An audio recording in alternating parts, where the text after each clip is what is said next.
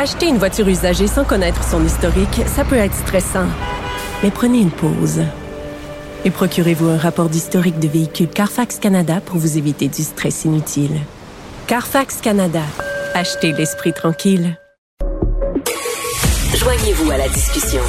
Appelez ou textez le 187 Cube Radio 1877 827 2346. Dans l'arène politique avec Rémi. Chef de bureau parlementaire au Journal de Québec et au Journal de Montréal. Bonjour Rémi. Bonjour Pierre.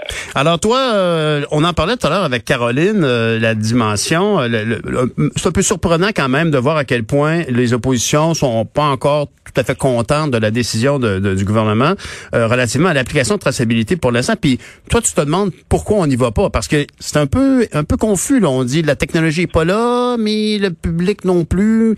Que- quoi comprendre? Oui, exactement. Euh, J'avais, euh, j'ai des choses qui me trottent euh, dans la tête euh, depuis hier, euh, au moment où on regardait ce, ce point de presse de Christian Dubé, Éric Kerr avec euh, Dr Arruda.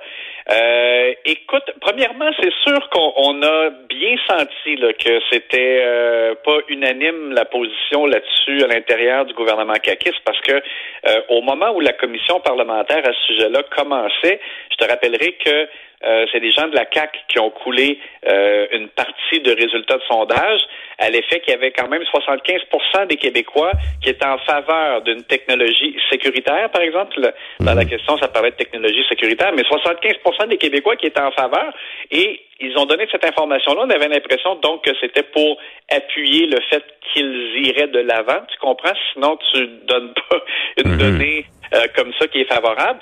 Puis, euh, puis là, finalement, euh, on a su, euh, ben, la- la- pendant la commission parlementaire, les experts qui ont défilé ont été pas mal unanimes à dire que il fallait être très prudent, qu'il fallait d'abord tester. Ils recommandaient pas d'y aller maintenant. Donc, en ce sens, le gouvernement a pris une décision logique, là, selon les experts qui ont été entendus. Là, ça, il n'y a pas de doute. Mais c'est un peu drôle parce que là, François Legault, hier, quand il a commenté la, la chose, a même dit, euh, ben, on a l'impression que les Québécois sont pas euh, encore au rendez-vous, que les Québécois appuient pas encore, tu sais, puis ça, ça m'apparaissait en contradiction avec le résultat de sondage qu'ils Ben avaient coulé eux-mêmes, tu comprends? Et on a su, nous, du côté du journal, que euh, M. Legault était très frileux, qu'il y a des, des ministres à l'intérieur du gouvernement qui étaient prêts à y aller, mais que c'est plutôt justement au bureau du PM que ça que ça a comme bloqué. Euh, donc, on a senti hier, lorsqu'ils ont parlé de ça, euh, l'ambiguïté. C'est-à-dire, on y va pas, mais on veut le tester et on veut être prêt. Euh, au cas qu'il y ait une deuxième vague, on va être prêt euh, à aller de l'avant.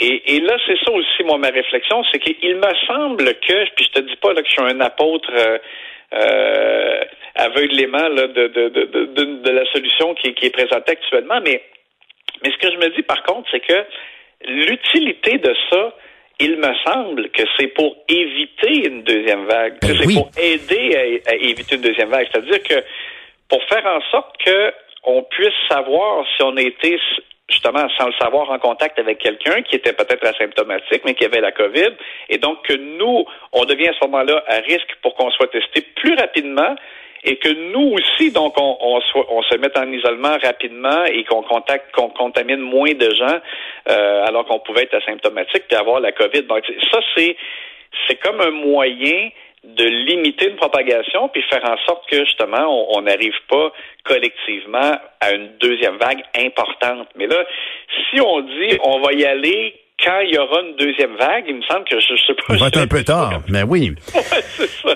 Et d'autant plus qu'une application, quand même, là, ça, ça, ça se trouve pas dans une boîte de céréales. Là. Une application, faut la créer. Et, et d'ailleurs, moi, je suis en général toujours très in- irrité par une forme de, de, de, de, de, su- de surpuissance de Ottawa sur, tu sais, comme l'invasion dans nos programmes et tout ça. Puis on aurait, on- mais je, je crois que la, la développement, le développement d'une application, c'est quelque chose quand même de très important. Il y en a une de fait au Canada. Si on en veut une, gérons-la nous-mêmes peut-être, mais pourquoi utiliser une autre plateforme que celle qui est faite par Ottawa, tu Oui, ben c'est ça. C'est puis parce que bon, euh, on a vu dans le passé euh, quand le gouvernement euh, du Québec décide de lancer une plateforme informatique où dès qu'on dès qu'on va dans les outils technologiques, là, c'est ça a été malheureusement là, parce que je, voudrais bien dire le contraire, mais ça a été malheureusement couronné de rarement couronné de succès. Ça. et, et donc c'est ça. Je pense que là il faut voir si vraiment, euh, parce que moi j'ai l'impression que si bon on arrivait à une deuxième vague, euh, euh, est-ce que ça sera encore très utile parce qu'on sera rendu à la deuxième vague, mhm. ou sinon, ben bon, faut comprendre pourquoi on n'y va pas, parce que là le, l'argument de M. Legault hier, comme quoi euh, il y avait l'impression que les Québécois étaient, pas là, étaient pas au rendez-vous en termes d'appui, euh, ça m'apparaît un peu boiteux là, à, l'égard du, chiffre de sondage qu'ils avaient sorti. Euh, mais en tout cas, chose certaine, c'est que il y avait des craintes exprimées vraiment par les experts pour ce qui est de, la sécurité de l'application en termes de données. Donc ça, en tout cas, je veux bien, là, ça semble raisonnable là, euh, comme décision euh, par rapport à ce que des experts ont dit. Mais en même temps, c'est sûr que Google, c'est déjà partout où on va, donc euh, c'est... Ben, il va sûrement corriger le tir, honnêtement, là, puis on, le sent bien dans celle. Il, on a, il faut le critiquer, bien sûr, puis il faut que ce soit des critiques constructives, que ça mène à un résultat qui va mieux nous protéger. Parlant de nous protéger, tu voulais nous parler de l'éclosion qu'il y a eu dans un Costco de Québec. Est-ce que c'est un Costco wholesale ou c'est un Costco? c'est une, une blague. Mais donc, il y a une éclosion là, puis il y avait peu d'impact. Ça te rassure, ça? Oui, ben parce que justement, euh, tu sais, notre, crainte, c'est que euh, il y ait une deuxième vague très forte et que, par exemple, des, petites éclosions à certains endroits euh, fassent en sorte que le nombre de cas se multiplie puis que ça fasse comme une traînée de poudre. Et bon, et, et je trouve que l'exemple de ce qui s'est passé au Costco à Québec, me semble, en tout cas moi, ça a tendance à me rassurer parce que, euh, écoute, on, moi j'ai une connaissance qui avait euh, tweeté euh, au moins deux semaines avant l'éclosion. Il l'avait prédit là. Il, lui allait là, cette personne-là allait là et disait surveillez-vous là. C'est sûr que, quand on regarde la façon dont il travaille dans ce magasin-là, il va arriver quelque chose. Et whoop, effectivement, il y a eu une éclosion. Il y a eu jusqu'à en fait neuf employés qui ont eu euh, la COVID. Et euh, donc, je te rappellerai que ce, qui s'est produit, c'est que même M. Legault a incité les gens qui allaient là à aller se faire tester rapidement pour euh, pour voir s'ils l'avaient, puis bon, pour qu'on essaie de limiter. Mm-hmm. Et il y a eu une ruée là, tu sais, pendant tout le week-end qui a suivi. Euh, il me semble, c'est pas loin de 3000 tests qui ont été effectués. Il y a eu des, des attentes de quatre heures certains jours en fil. Il y a, des, des centaines des centaines, des centaines de personnes qui sont allées se faire tester. Et, euh, et finalement, tu sais, le, le CIUS, la capitale nationale, qui fait, qui publie son bilan quotidien, euh, euh, signalait par la suite, à, chaque fois en faisant son bilan, mettons, il y avait quelques cas de mhm. façon générale dans la population, mais on spécifiait toujours aucun cas en lien avec l'éclosion au Costco. Ils ont fait ça pendant les jours qui ont suivi.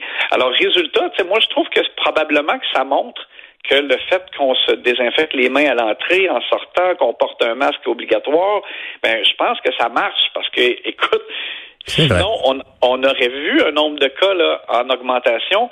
Ça n'a pas été le cas du tout. Mais et ça a été et ça a été colmaté rapidement. Alors, oui, exactement. Ils ont ouvert un deuxième centre pour tester d'ailleurs, pas mhm. très loin du premier centre à Québec, et ça aussi, ça a été comme efficace.